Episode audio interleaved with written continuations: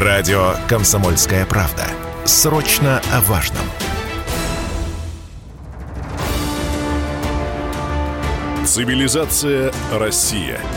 Программа Анны Шафран о том, каким будет наше завтра – Здравствуйте, друзья! Мы продолжаем программу. И, кстати говоря, напомню, по итогам предыдущего часа программы вы, наши уважаемые слушатели, а, изъявили свое мнение а, по поводу вопроса, нужно ли в нашей стране возродить статус враг народа, да или нет. Такие были варианты ответа. 85% наших слушателей ответили, что да, мол, нужно возродить этот статус. И только 15% были против. И почему я начала с этого? Потому что это иллюстрирует ярко ситуацию следующую. Абсолютная консолидация а, общества и власти в связи с началом специальной военной операции на Донбассе, на Украине. И э, хочется что сказать? Наступает час патриотов. Патрушев накануне разнес Запад и его прислугу в пух и прах. Николай Платонович Патрушев, секретарь Совета Безопасности Российской Федерации, дал очень интересное а, большое интервью российской газете, и оно очень воодушевило, конечно же, всех нас. Тут э, такое сразу приходит на ум, знаете, ох уж эти патриоты, чем они так неудобны были всю дорогу? Договориться с нами, ну так, знаете, чтобы насиловали, но немного и не сильно не получается. Нам подавай полный суверенитет. С патриотами действительно сложно иметь дело. Но, с другой стороны, именно они являются солью земли русской. Они вот все те большие патриоты, а, которые покинули нашу родину э, не так давно. Почему патриоты э, такие сложные люди, э, и с ними так сложно иметь дело? Потому что это не навальнисты, необразованные, недоразвитые подростки с клиповым сознанием – и с лозунгами, и не криптопатриоты, которые отрабатывают всю дорогу повестку за зарплату, всегда в положении чего изволите по отношению к хозяину, который э, кормит и э, заказывает музыку соответственно. Нет. Патриоты подлинные – это те, которым обидно за державу, образованные люди, крепкие профессионалы своего дела, инженеры, врачи, учителя, которым не страшно потерять, если там собственный бизнес есть, в случае, когда вышли стоять за правду. И мы это наблюдали последние два года. Именно это э, происходило, и вдруг выяснилось, что, знаете, мамочки из родительского сообщества это не эмоциональные тетеньки, а такие крепкие юристы, адвокаты, способные аргументированно изложить свою позицию. Э, почему, например, цифровизация образования, навыки вместо знаний это плохо и вредно. Вот только что мы слушали Анну Швабауэр. Это академики и врачи, которые в условиях беспрецедентного давления продолжали отстаивать научный взгляд на мир, а не политизированный. И э, это все то большинство, которое не захотело послушно пойти в цифровой концлагерь, не приняло QR-кодов, которые так активно навязывались нам кем? Агентами глобалистских структур. Подлинные патриоты, большинство нашей страны, на самом деле это победители сегодняшнего дня. Давайте, друзья, вот называть вещи своими именами и констатируем этот факт которые в условиях, когда как бы не пытались их маргинализировать, там, обзывали ботами в соцсетях, врагами, продолжали эти люди в этих условиях стоять за суверенитет страны, и в итоге чего добились? Ну, например, вот этого ювенального закона об отобрании детей в 24 часа. А, не позволили пройти закону об обязательной вакцинации, не позволили пройти а, законом о QR-кодах. Вот такие вот факты, факты на лицо. Есть слова, бюджеты, которые были влиты в неэффективную агитацию за все за все чуждое русской душе. А есть дела. Еще раз. Положение дел на сегодня таково. Патриоты побеждают. Причем, еще раз, надо различать подлинных патриотов от больших патриотов. Здесь большая разница. И тут Мединским Песковым, слава богу, уже э, не удается ввести в заблуждение наш народ. Народ у нас умный, и подлинное от ложного очень хорошо отличает. И вот венец усилий патриотов выраженный сжато и емко заявление Николая Платоновича Патрушева, секретаря Совета Безопасности Российской Федерации. То самое интервью, которое я упомянула в начале. Просто бальзам на душу, именины сердца патриота. Об этом мы сейчас и поговорим. Гибридная война. И гость в этом часе Александр Лосев, член Президиума Совета по внешней и оборонной политике. Александр Вячеславович, здравствуйте. Добрый вечер. Ну, давайте в первых строках э, поговорим вот о чем. С одной стороны, Николай Платонович Патрушев очень четко и точно назвал вещи своими именами. Собственно, вот все то, о чем патриоты говорили все последние два года, он сжато изложил в своем глубоком интервью. Мы какие, прежде всего, можем сделать выводы? Нам нужны глубокие реформы по всем направлениям. Э, а что в приоритете? Какая сфера сегодня у нас находится, если мы говорим о национальной безопасности вот в глобальном смысле? Знаете, один из, наверное, величайших политиков всех времен и народов, кардинал Ришелье, говорил, душа человека бессмертна, и она может спастись в будущем. А государство бессмертия лишено. Оно спасается либо сейчас, либо никогда. Вот мы сейчас э, в том состоянии, когда мы должны спасать наше государство, потому что если мы это не будем делать сейчас, будет уже поздно. И когда мы говорим о том, что нам нужно, давайте поймем, что есть четыре источника власти, да, то, что состоит государство. Это идеологическая, экономическая, военная, политическая вещи, вот эти источники. Но вот в военной ситуации, в ситуации а, по сути сейчас э, против России развязана тотальная война Запада, э, война на уничтожение, цивилизационная война. А то, что мы ведем на Украине, это просто вот э, специальная операция, по сути, контртеррористическая, потому что Украина, я думаю, что через какое-то время наши законодатели признают ее террористическим государством, и а, те страны, которые, по, по сути, помогают нацистам, да, они будут пособниками террористам. Э, и здесь уже их не спасет пятая статья Устава ООН, потому что здесь уже будет работать международное право. Э, международное право э, специально разработаны, в том числе и те разделы, которые касаются пособничества терроризму. Ну, посмотрим, как это будет. Так вот, сейчас, вот на этом этапе, вот из всех вот этих вот источников власти необходимо военное и экономическое превосходство. А вот сейчас это самое важное. Да, я не говорю, что идеология нам не нужна, и политика нам э, не нужна, то есть надо консолидировать, но вот сейчас, вот на первом этапе, военное, идеологическое и экономическое. Э, и то, и другое – это величайший приоритет. Посмотрите, э, когда мы видели, как вот Америка собирается планомерно – там, э, год от года э, выстраивает стратегию в отношении России, выстраивает, э, по сути, ведет подготовку к войне, что нам говорили там, либералы, экономисты, там, люди из экономического блока правительства. Ну зачем тратить деньги на перевооружение армии? Ведь эти военные такие вот нехорошие редиски, они же пенсионеров денежки отбирают. А что выяснилось по факту? Что эти денежки-то отбирали военные не пенсионеров, а эти денежки вкладывались в доллары. Ежедневно Центральный банк и Минфин покупали по полмиллиарда долларов на бюджетные деньги. В итоге там потеряно почти 10 военных бюджетов России. Это впечатляет. Ну, потеряно не, не, это и заморозка, и те траты, которые вот э, были потрачены на обслуживание долгов и так далее. Там огромное количество всего было потеряно. Вот нам по следам, кстати говоря, слушатели пишут э, на смс-портал WhatsApp, Viber, Telegram, плюс 7967 200 ровно 9702. 85% за выявление врагов народа – это результат интенсивной работы либералов в России. Ну, то, о чем вы говорите сейчас. Ну, э, кстати, э, если говорить о врагах народа, я не знаю, о чем мы говорили в предыдущем часе, но давайте вспомним э, вот возрождение термина, это Великая Французская революция. Кого относили к врагам народа? Тех, кто препятствовал народному образованию, тех, кто занимался коррупцией, э, тех, э, кто не поддерживал э, то есть не, законы республики и был против, то есть за свержение власти. Да? Ну, а дальше гильотина на пляс де Конкорд. Вы на что-то намекаете? Нет, нет, мы же мирные люди. Это просто история, да. Да, вот. Э, И российский суд, как мы знаем, самый гуманный. Самый суд. гуманный, к сожалению, да. Хорошо, ну давайте двинемся дальше. Ну да, поэтому вот сейчас э, мы понимаем, что несмотря на противодействие э, экономическому блоку правительства, все-таки армия у нас оснащена, но этого недостаточно.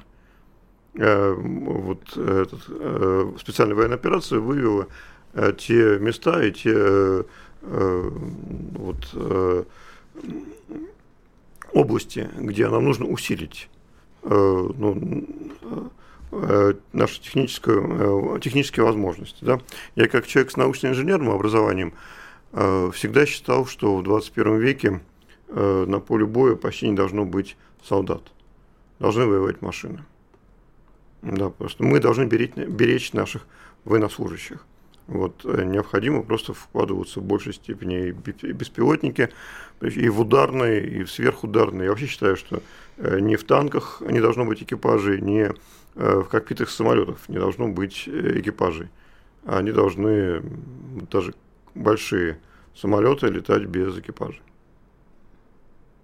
Ну, искусственный интеллект. Но где он? Вот, где он потерялся? требуется? Потерялся где-то он. То есть э, нам нужно э, воспитывать э, и научно-техническую элиту, нам нужно срочно заниматься образованием, потому что если мы сейчас быстро не возродим нашу ту советскую великую триаду фундаментальное образование, прикладную науку и подготовку кадров – у нас ничего не будет. Мы как раз в предыдущем часе очень подробно обсуждали э, а, все то, что происходит в сфере отечественного образования и семейной политики. Это все очень взаимосвязано. И те э, финальные... Россия. Э, Если тебя спросят, что слушаешь, ответь уверенно. Радио «Комсомольская правда». Ведь Радио КП – это истории и сюжеты о людях, которые обсуждает весь мир.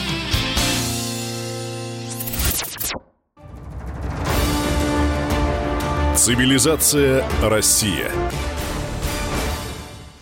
Мы продолжаем беседу. С нами Александр Лосев, член Президиума Совета по внешней обороны и политике. Напомню наши контакты. Друзья, смс-портал, WhatsApp, Viber, Telegram. Единый номер плюс семь девять шесть семь двести ровно девять семь ноль два. И мы беседуем в этом часе по следам а, большого расширенного интервью секретаря Совета Безопасности Николая Платоновича Патрушева. Вот мы перед уходом на паузу остановились на теме образования.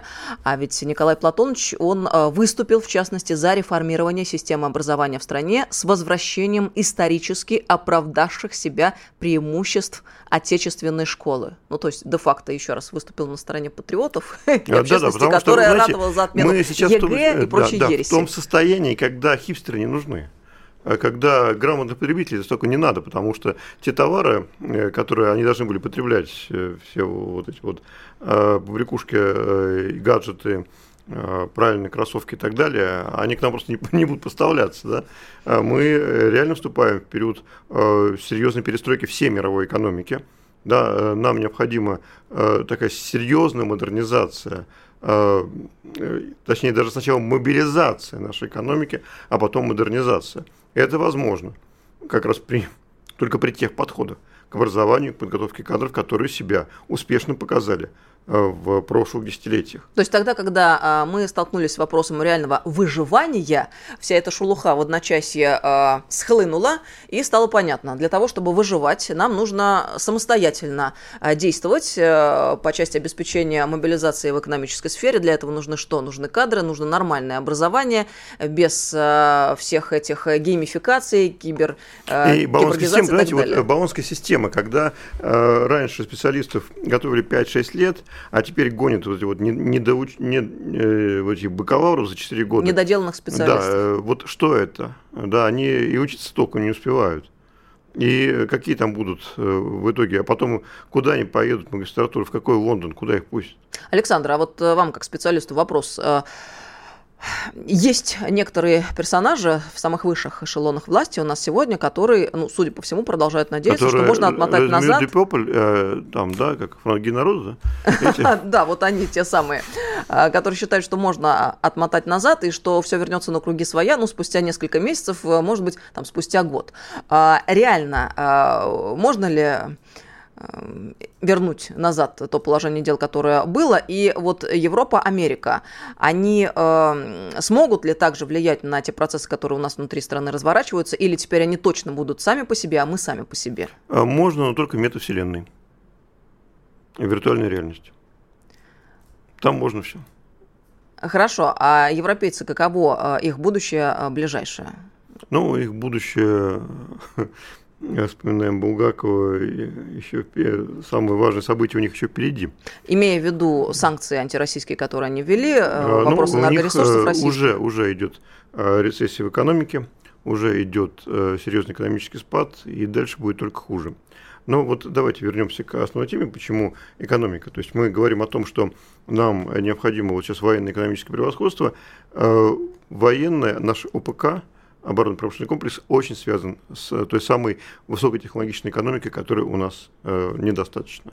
Да, именно там, э, в военно-промышленном комплексе, в оборонке как раз и сконцентрированы все наши технологии инновационные, которые мы можем дальше в нашу экономику Э, перебрасывать и э, делиться этими технологиями, потому что сейчас нам нужно концентрироваться на технологиях двойного назначения. И что такое вот, обрабатывающая промышленность, что такое высокая технология? Это новые рабочие места. Вот когда нам говорят, что все идет впустую, когда мы тратим деньги на оборонку, нет, потому что, во-первых, любое рабочее место э, в обрабатывающей промышленности создает до 30 рабочих мест в смежных областях. Ну, смотрите, вот, допустим, если Э, такое серьезное машиностроение, как создание истребителей. Там нужно и черная металлургия, и цветная металлургия, и связь, и электроэнергия, и э, нефтехимия, и электроника, соответственно, и редкоземельные металлы, и а, композитные материалы, соответственно, транспорт, соответственно, люди получают зарплаты, а они могут эти деньги тратить, сфера услуг – Э, ну, э, магазины, школы и так далее. То есть вот если есть предприятие, которое реально работает и э, где реально что-то создается, это сразу запускает процесс вокруг, почему так важно создавать вот те же самые новые города в Сибири и запускать там обрабатывающую промышленность и перерабатывать ресурсы здесь, да, добавочная стоимость здесь и так далее. А экономика – это ахиллесова пята вот, многих империй прошлого, да, потому что ну, как подчеркивается историками, а, основная проблема царской России, Османской империи и Испанской империи в том, что э, их военная мощь э, была достаточно сильной, но экономическая мощь была недостаточно той военной силе, которая у них была. А каково положение дел у нас? Как-то закрадывается смутное сомнение, что мы не очень далеко ушли от вот этих империй, которые вы только что вспомнили. Ну, к сожалению, да. Мы не очень далеко, тем более, что российские мы на месте. А, но что делать? Э, надо э, срочно заниматься экономикой. Центральный банк придумал, уже расписал четыре стадии, э, как мы это будем делать. Сейчас мы живем пока на запасах, потом нужно будет перестраивать логистику, потом нужно будет закупать оборудование и создавать э, здесь производство того, что нам уже перестанут поставлять, а дальше мы будем жить э, ну, в какой-то уже новый, э, ну, новом технологическом укладе.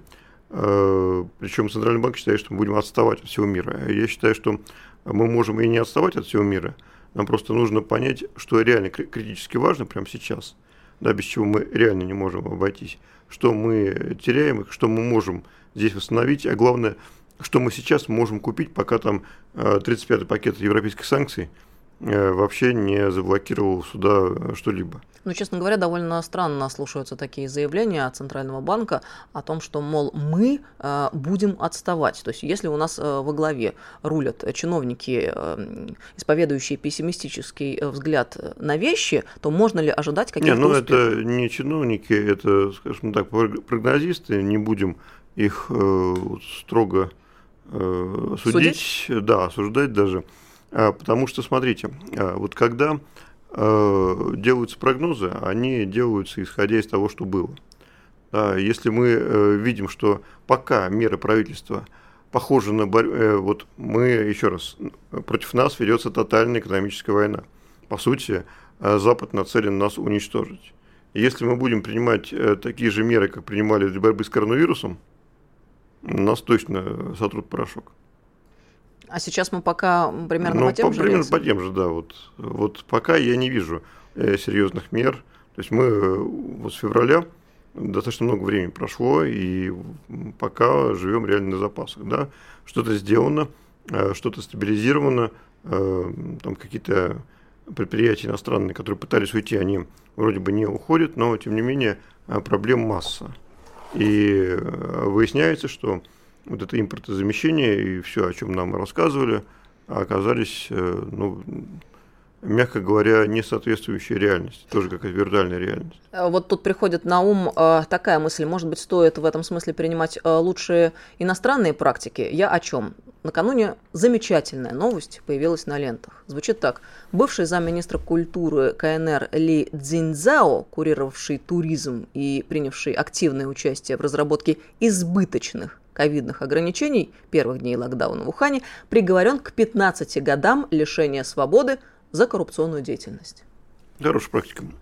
Я думаю, что нам тоже придется использовать э, практики Японии и Южной Кореи, э, стран, которые очень быстро возрождали свою промышленность, особенно Южной Кореи. Да, э, нам нужно будет использовать практики Германии, когда там весь малый и средний бизнес так или иначе встроен в работу с крупнейшими компаниями, с отраслевыми чемпионами, потому что надеяться только на государство э, сложно. Да, вот э, есть такое понятие инфраструктурная власть, то есть это институциональная возможность централизованного государства обеспечивать там в пределах пространства работу ключевых институтов, там работу инфраструктуры и так далее. Это ответственность государства. Но если мы говорим об экономике, о бизнесе, то у нас есть крупнейшие компании, которые что-то производят, да, вот они должны э, брать в подрядчики как раз э, малый и средний бизнес, помогать ему. Да, вот когда нам говорят, что у нас есть какие-то проблемы с комплектующими, там, э, с метизами, ну, те же самые гвозди, да, а почему бы вот этим вот крупнейшим металлургическим компаниям не создать у себя вот, э, э, в виде подрядчиков огромное количество предприятий малого и среднего бизнеса, которые будут что-то делать. Как в Германии, вот а, предприятия малого и среднего бизнеса работают на концерны Siemens, Bosch, Daimler, Chrysler, делают там релешечки какие-то, там переключатели, еще что-то. Но это все работает на германскую промышленную машину. А вот работает очень эффективно. Вот, и нам надо эти практики брать. А касается, что касается вот, противодействия экономического, есть очень хорошая практика э, Второй мировой войны, придумал Черчилль, Министерство экономической войны. Э, нам нужно выявлять э, все цепочки поставок наших противников, э, на чем основана их экономика, где у них уязвимости и так далее. И по этим уязвимостям бить, э, не щадя их э, ну, как бы они отвечают за свое население, они придумали эту политику. Как, например, что? Какую-нибудь уязвимость вы можете привести в пример? Ну, у них уязвимость много. И финансовый рынок, и а, производство, и там энергетика.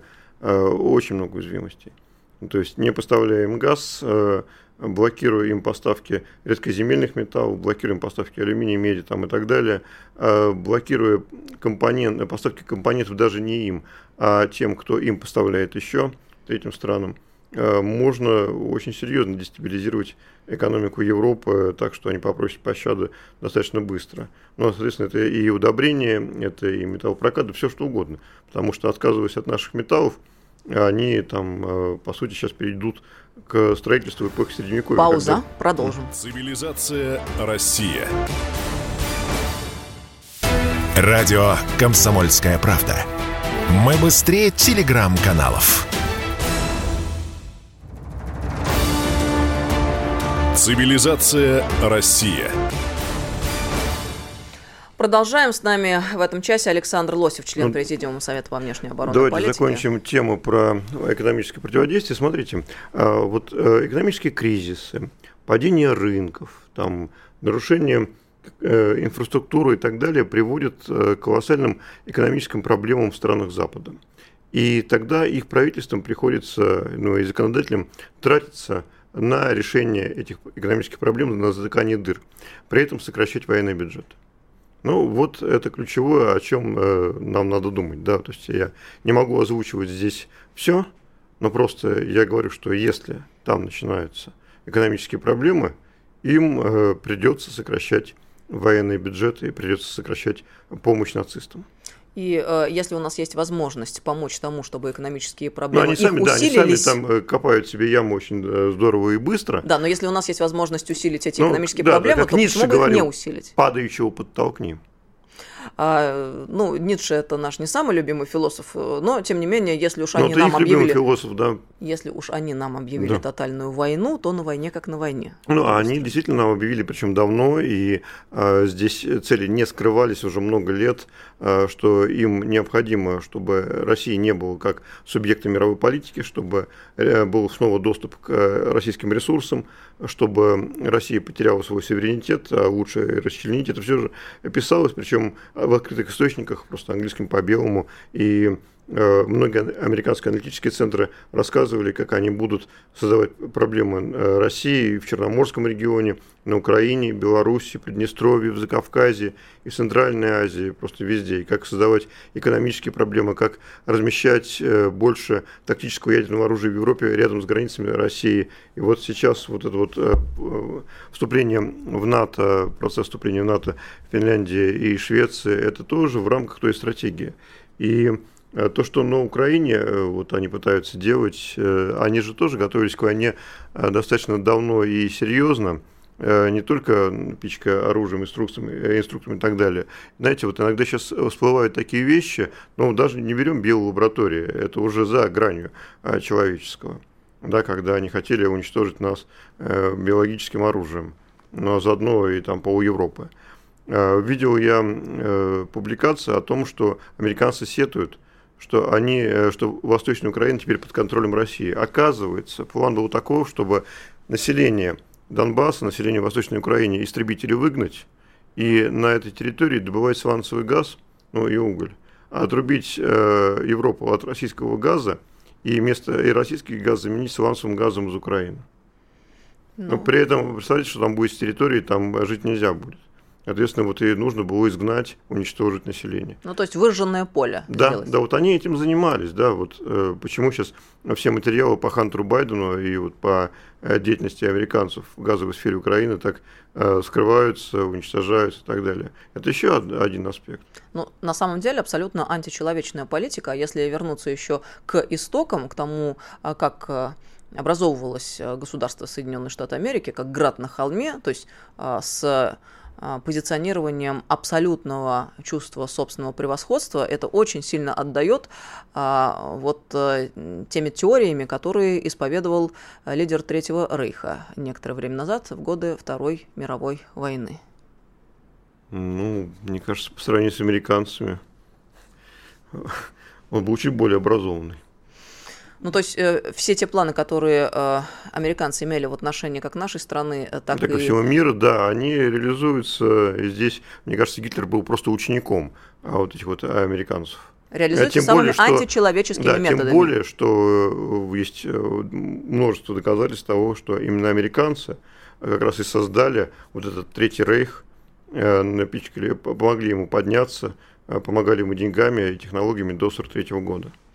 И, кстати говоря, когда мы вспоминаем эти секретные биолаборатории американские на территории Украины, в частности, а, мы а, неизменно сталкиваемся с темой медицинских экспериментов, и даже были данные о том, что медицинские эксперименты проводились на украинских военнослужащих, и даже были летальные исходы. Ну вот абсолютно прямые параллели, а уж выжженное поле с изгнанием или уничтожением людей и превращение этой территории в территорию по добыче сланцевого газа для Европы, ну это вообще просто за пределом добра и зла. Ну да. А вот сейчас э, они тоже пытаются там играть в игры. А, Знаете, люблю я, ну, как математик, э, смотреть на разные математические модели, в том числе теории игр, и вдруг я обнаружил на сайте Rent, знаете, посмотрел в прошлом году, э, появилась у них э, такая публикация, э, они много пишут ну, закрытых материалов и чуть-чуть публикуют открытых материалов, так, чтобы привлечь внимание. Давайте слушателям напомним, Rand Corporation – это институт, который занимается стратегическими исследованиями по центр, заказу э, да. Пентагона и правительства США. Так вот, они там написали про мозаичную войну. А Мозаичная война – это такая интересная вещь. Э, Есть такая математическая модель, а, придуманная в 1921 году, сто лет назад. Называется она «Игра полковника Блотта». А, Когда необходимо, ну, она такая больше подходит под колониальные войны, войны в колониях, когда есть э, ресурсы колониальной армии, есть ресурсы противостоящей армии, и необходимо навязать противнику сражение в нескольких разных пунктах, и постараться его обыграть, обхитрить э, с помощью данных разведки, с помощью концентрации сил и так далее, и создавать эти проблемы везде. Вот то, что творится сейчас на Украине, вот они как раз, э, как выяснилось, и ведут ту самую мозаичную войну, потому что мы понимаем, что э, управление украинской армией нацистами и вот всеми этими вооруженными формированиями, оно происходит, конечно, не из Киева, а из Пентагона. Вот по этому принципу мозаичной войны. И наша задача эту мозаику сломать, и выкинуть ведро. Нам пишут, проблемы сегодняшнего дня можно решать только через мобилизацию всех сил страны. Наши чиновники любую проблему умеют только размыть до неузнаваемости. Это нам пишут э, люди на портал. Э, еще такое сообщение. Конечно, без оптимизма очень тяжело, но что патриоты побеждают, пока под вопросом. Вот позвольте, я с вами не соглашусь. Хотя Александр Вячеславович Лосев, он э, больше скептик да, и пессимист. Я скептик. А я аргументирую, почему я не соглашусь. Опять-таки, возвращаясь к большому интервью, которое дал секретарь Совбеза Николай Платонович Патрушев накануне, он ведь, в частности, о чем говорил? Вот обратите внимание, о том, что Запад продолжает действовать в русле антигуманной доктрины золотого миллиарда, которая предполагает значительное сокращение населения планеты различными способами. Для этого Запад подло создал империю лжи, предполагающую унижение и уничтожение России и других неугодных государств, плюют нам в глаза, утверждают, что божья роса это. И Вашингтон и Брюссель не скрывают, что их санкции направлены как на материальное, так и на духовное обнищание россиян, развалить наше образование – образования, заметьте, друзья, навязав нам так называемые прогрессивные модели обучения, это для западников столь же стратегическая задача, как приближение НАТО к нашим границам. То есть это два пункта, а, о которых а, говорила патриотическая общественность э, два последних года усиленно, а ей в ответ э, что твердили чиновники? Это все ваша конспирология. А теперь бац, и вышел с этой так называемой конспирологией целый секретарь Совбеза России – ну, это действительно большой повод для большого оптимизма, как мне кажется. Либо для большого расследования. И для этого тоже. Хотелось бы, чтобы это были параллельные Вот я выражаю скептицизм, потому что пока, ну, как говорят, а где посадки?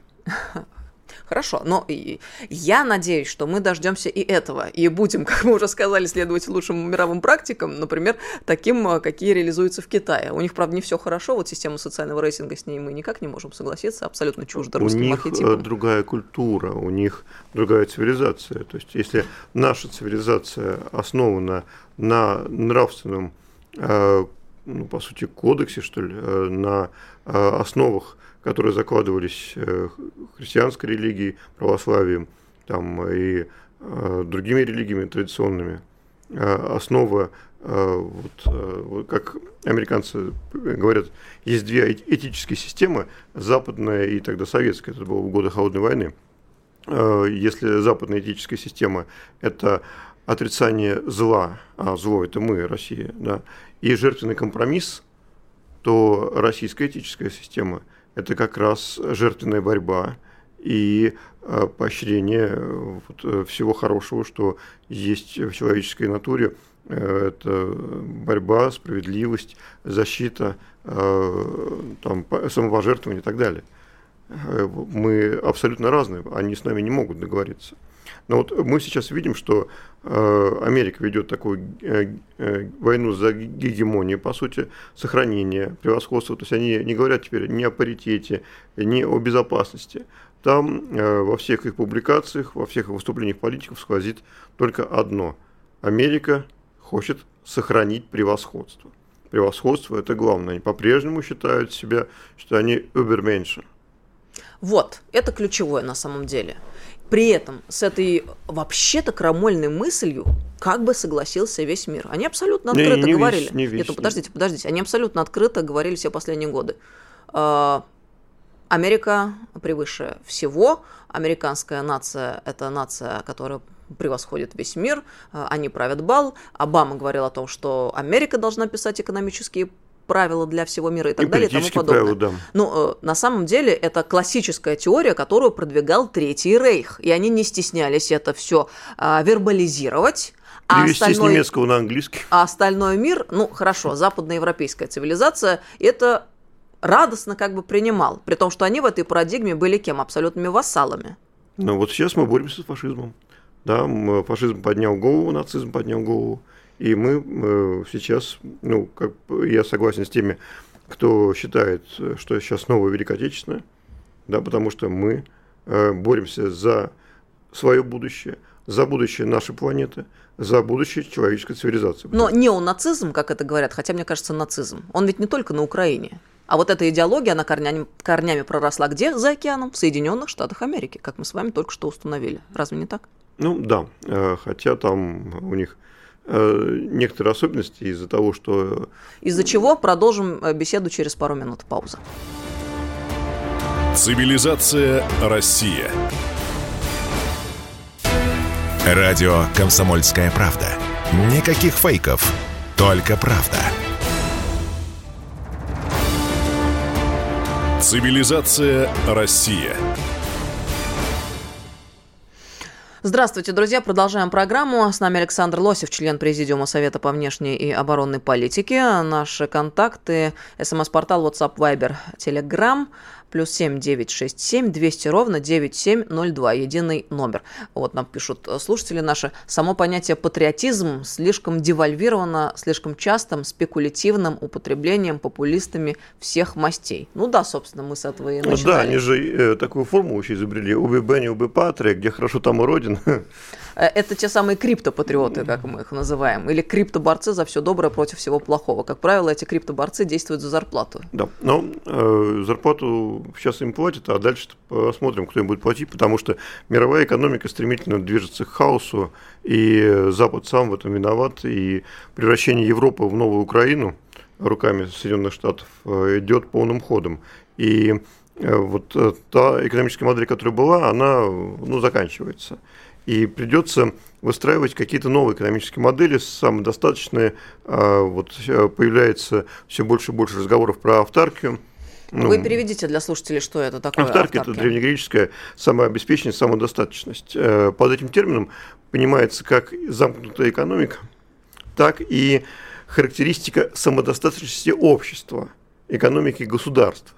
То есть, если наше общество самодостаточно, если мы производим смыслы, если мы производим, как любят говорить, контент, да, если у нас появляются новые Пушкин, Чайковский, Гоголь, Достоевский, там, э, если мы э, можем предложить что-то миру, если э, мы много себя можем производить у себя, если государство суверенно, это тоже будет автаркия. Ну, собственно, это то, к чему мы стремимся всей душой. Ну, да, не называя тем самым словом. Да, то есть нам говорят, вот э, многие либеральные экономисты путают понятия, типа автарки невозможно, вы хотите жить как в Северной Корее. Нет, мы не хотим жить как в Северной Корее. Мы хотим э, строить э, экономику, которая не будет критически зависима от э, технологий наших врагов, которые они нам могут перекрыть. Да, мы хотим строить экономику, где мы сами будем определять смыслы, цели развития, да, где мы не будем отправлять деньги туда им. Да, как это делалось на протяжении последних 30 лет, когда у нас э, в основном э, национальный доход формировался в экспортных отраслях, накапливался в иностранной валюте. Э, финал вот э, известен. Я прошу прощения, нам слушатели после дам э, беседы написали ситуационные патриоты. Мне нравится, это тоже хорошее э, предложение. То есть у нас несколько терминов появилось. Большие патриоты, криптопатриоты и ситуационные патриоты. Замечательно, спасибо, друзья. Вот, и э, когда говорят об автарке, говорят, что на самом-то деле э, процесс разрушения глобальной экономики, который начался в 2016 году, он уже приводит к идее автарки в таких экономиках, как Америка, да, они тоже задумались э, о том, что надо как-то э, менее зависеть от внешнего мира, ну, а прежде всего от и главного врага Китая. Ну, кстати говоря, Трамп эту тему да, начал, Трамп, да, а потом начал, ее быстро свернул да. Байден а, Китай, который Э, уже вкусил все прелести торговой войны США, тоже думает о том, что ему нужны собственные технологии э, и развивать внутреннюю экономику. Об этом же думает Индия, где э, проживает 18% населения планеты, и где с 2017 года правительство Нарендра Моди запустило программу «Make in India», «Сделай в Индии», когда пытаются локализовать там огромное количество производств. Поэтому вот самодостаточность крупнейших экономик – это как раз – то, к чему сейчас все это пойдет. Крупнейших, да, чтобы у нас э, была самодостаточность, мы должны быть крупными. Но это не Мне к тому, нравится что... эта мысль, к чему вы ведете. Да, да, да. То есть мы должны а, и политически, и экономически возрождать вот это вот, а, связывать то пространство, которое у нас было. А пространство, которое у нас было, это пространство бывшего Советского Союза? Или Российской империи. Или Российской империи. Эта мысль мне нравится гораздо больше, она гораздо больше греет душу. Да, потому что здесь э, понятно, что э, когда у вас крупное пространство, когда у вас э, те самые там, ну, 300 миллионов населения, вы можете достаточно много всего сделать, если будут приоритетом критические технологии, вот наукоемкие технологии, технологии, которые имеют э, важнейшее значение для обороноспособности и для развития вот э, новых технологий в экономике. Поэтому для поддержания темпов роста тогда вот в таких вот самодостаточных экономиках нужно и научно-технологическое лидерство. А мы видим, что западная наука там особо там не поможет, потому что последние годы и даже десятилетия там э, доминирует такой вот э, подход э, просто проектного финансирования. Если исследование ученых не окупится за три года, то никто там деньги не даст. Да, поэтому там, э, вот, э, по сути, имитация научной деятельности, э, друг у друга переписывание, индексы Хирша и так далее. А посмотрите, за что дают Нобелевские премии? За открытие Э, ученых э, там, 70-х, 80-х годов 20 века дают тем, кто дожил. То есть реально это бизнес-ориентированная модель, которая была а, внедрена в научную сферу. А, мы что сейчас видим, какие выводы делаем? Абсолютно нерабочая модель, которая ведет к деградации науки в целом. А мы переняли эту модель да, в какой-то момент. Да, да. А мы еще видим, что тотальная экономическая война против России, э, она проявляется даже в таких смешных вещах, как вот отказ французского модного дома Шанель поставлять, э, продавать свои товары там, гражданам России, не говоря уже там о продукции высоких технологий. Нам надо быстро замещать, потому что деваться нам некуда. Ну, Шанель это действительно большое горе, я сейчас иронизирую. Вот, поэтому, э, когда э, когда-то Горбачеву сказали, вам не, нужен, не нужна советская микроэлектроника, вашим Министерством цифрового развития будет IBM и Microsoft, и так и было до недавнего времени. Ну, это вообще даже, честно говоря, когда мы сейчас э, слушаем, диву даешься, до какой степени э, была глубока пропасть предательства. Да, и насколько мы сейчас уязвимы до сих пор в информационной сфере, э, в сфере критической инфраструктуры, мы до сих пор уязвимы. И мы не знаем всех этих уязвимостей, которые там заложены, так называемый Black Door там, и так далее, все эти баги, которые кто знает, вот э, вопиющий случай, когда обрушили э, центр э, обогащения урана в, иранской, э, в иранском Натанзе, э, когда контроллеры Siemens имели закладку. И в итоге там 2000 э, центрифуг было уничтожено. Это к вопросу, о котором обсуждали в предыдущем часе, цифровая трансформация на иностранном оборудовании. Еще раз, какие закладки в этом оборудовании есть, мы не знаем. И как использует э, наш э, нынешний враг это самое оборудование, которое поставил нам и которое мы используем во всех сферах государственного управления,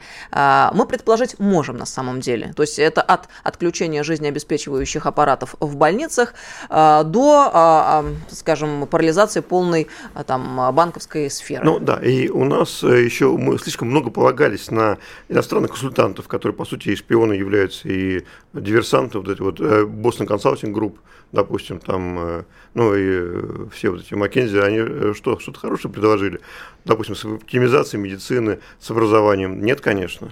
Нам пишут, может и не предательство, а глупости. Ну, Горбачев идиот, дурак, безмозглый функционер. Вы знаете, а, вот э, мы должны ли разбираться в сортах э, вот э, этой... Э... Врагов народа. Да.